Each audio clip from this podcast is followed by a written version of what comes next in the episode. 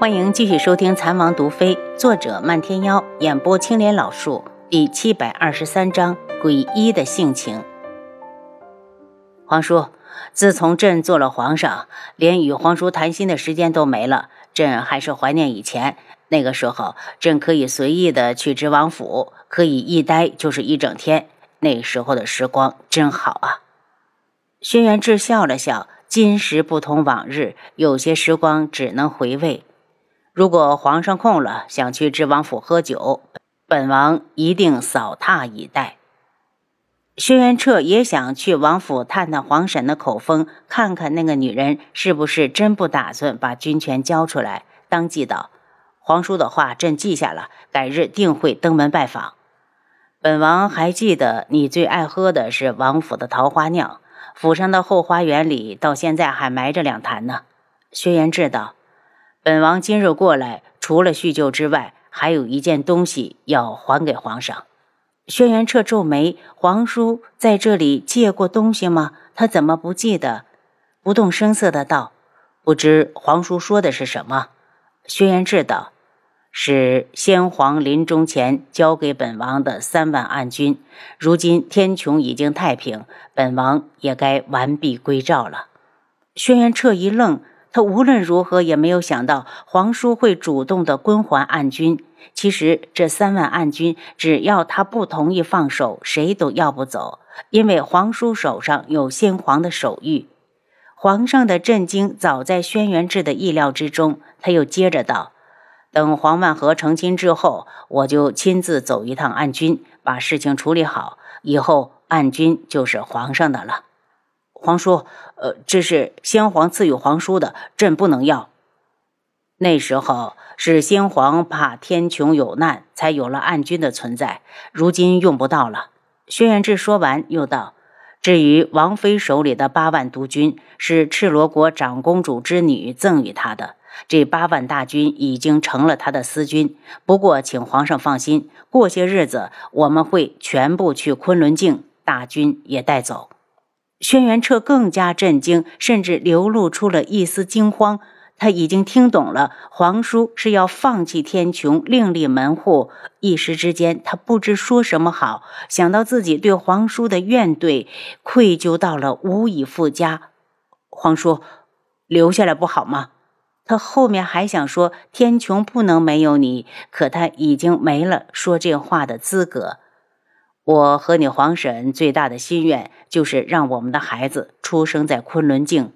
皇上无需再劝，本王意已决。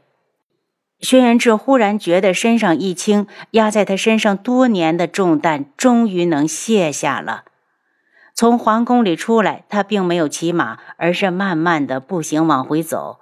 他看到路上的行人神情百态，各个不同，甚至他还特意看了眼他们穿的衣服，也是长短不一，个人有个人的喜爱。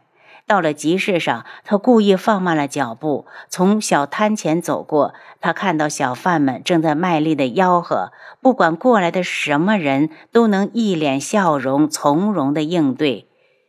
远处有几棵老柳，下方有几个老人在下棋。侧耳一听，还能听到棋子落到棋盘上的声音。在更远处，有一群孩子正在玩泥巴，他们的笑声直穿云霄，惊飞了几只在树梢上栖息的燕子。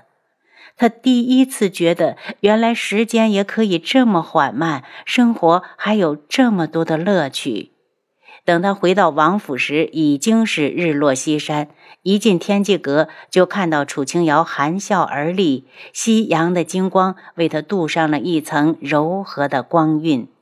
他忽然生出一种错觉，好像有他的地方才是归属，才是家。他迈开步子，然后狠狠地将他拥住。阿楚，我回来了。是，我让厨房做了一桌子菜。都是你爱吃的。等到他放开他，他才笑着挽住他的胳膊，一脸的小鸟依人。都是我爱吃的。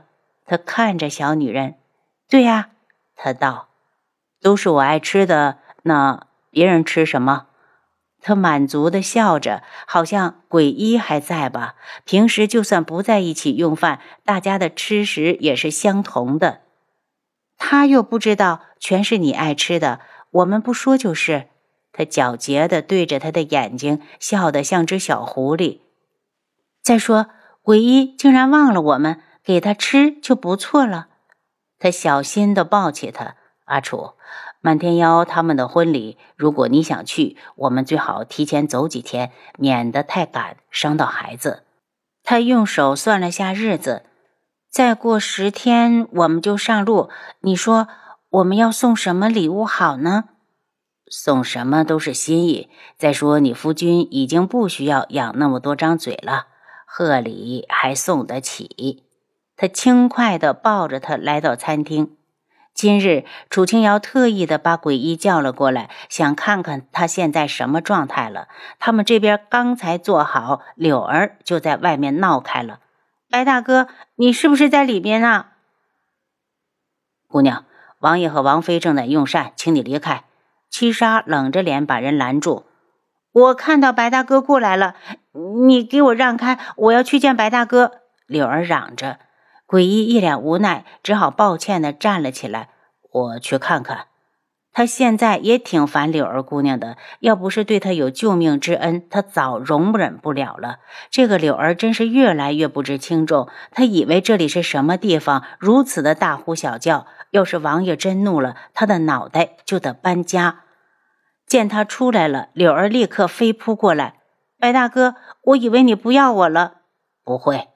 那我们离开好不好？这些人明显不怀好意，明明我们可以在一起吃饭的，却要强迫着分开吃。柳儿拉住他的胳膊：“我们回昆仑镜，然后再也不出来了。”鬼医抽回手：“柳儿，我有事情要问王妃，你自己先回去吃吧。”“我不走，你明明说了要娶我的，为什么还要去找过去的记忆？难道是柳儿不够好吗？”柳儿哭起来。鬼医瞪着他，忽然的一阵烦躁，一改连日来的好脾气，怒声道：“我最后悔的就是说过要娶你，现在我决定收回来。”柳儿傻了眼，慌乱的大叫起来：“白大哥，你说什么呢？你不能不要柳儿，柳儿除了你已经一无所有了。”眼看着柳儿又要扑过来，鬼医灵活的一躲，柳儿就扑到了地上。你的一无所有是你命里注定的，与我一点关系都没有。你赶紧走，别再烦我。鬼医生性冷漠，虽然他还没有找回记忆，可属于他的东西似乎正在慢慢的回笼。楚清瑶在房里冷笑，连日来的冥思苦想，什么都没有想起来。鬼医是已经暴跳如雷了，沾火就着了。这个柳儿还不会看脸色，真是活该。你对我的救命之恩，我很感激，但我不会娶你。他想了这些天，一直想到将来要和那个女人共度一生，就各种的不舒服，甚至想要甩下她落荒而逃。白大哥，你这是怎么了？你是不是他们不让你娶我的？柳儿瞪大了双眼，满脸的愤怒。明明是你自己说要娶我的，你怎么能出尔反尔？我是说过，但我后悔了。而且我也没碰过你，你以后如果有用得到我的地方，我一定倾力相助。但这件事不行。诡异的脸上似乎带着解脱。白大哥，你是不是被鬼迷心窍了？你怎么能这样对我？柳儿继续哭。诡异看了他几眼，转头往屋里走。柳儿急了，再次的扑过来，从后面抱住他。白大哥，你跟我回去好不好？柳儿是真的喜欢你。柳儿放手，不放，我就是不放。鬼医一个用力，直接挣了出来。他道：“如果你想回昆仑镜，我送你回去；如果你想留在外面，我出钱保你衣食无忧。”柳儿一喜，还以为他是回心转意了，破涕为笑：“白大哥，我就知道你舍不得我，我留下来，你养我一辈子吧。”鬼医眸色转冷，心头的厌恶更重。他看向七杀。能不能麻烦你帮我买下一间小院，把他送过去？见七杀点头，他又看向柳儿：“我每年都会给你一笔银两，够你吃穿用度。”柳儿懵了：“白大哥，这是不要他了吗？”不，不，他不能没有白大哥。他声嘶力竭地叫起来：“白大哥，你不能这样对我！”鬼医不再停留，进屋之后把柳儿隔到了外面，然后外面就真的再没有声音传进来。他猜到应该是王爷身前的暗卫把柳儿带走了。他回到桌前，看向楚清瑶夫人：“我总觉得我心里遗失了什么，但绝不是柳儿。吃饭吧。”轩辕志看了眼满桌子已经晾凉的菜肴，不满地扫了眼鬼医。这可是阿楚特意为他准备的，都让这个该死的鬼医给破坏了。可他又是阿楚的徒弟，他还不能抱怨。三个人吃了饭，鬼医就回了自己的院子去了。楚清瑶回屋睡了个午觉，醒来时，红檀告诉他，绵姨带着素如一来了。来了多久了？他问。有了一会儿了，是王爷不让奴婢叫王妃。楚清瑶起来换了身衣服，又洗了脸，去花厅见绵姨。绵姨见他来了，直接开门见山的道：“楚清瑶，我想请你给如意看看，再给她开点调理身子的药。”好。楚清瑶因为让他们久等，有些不好意思，所以回答的很快。他坐下后，直接给苏如意把脉。根据情况又开了个方子，让他先吃上三个月。三个月之后再来找你吗？绵姨问。如果我还在这里，就来。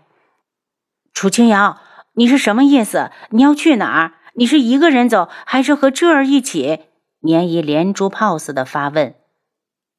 还没定好，等到时候我会告诉你的。楚清瑶道。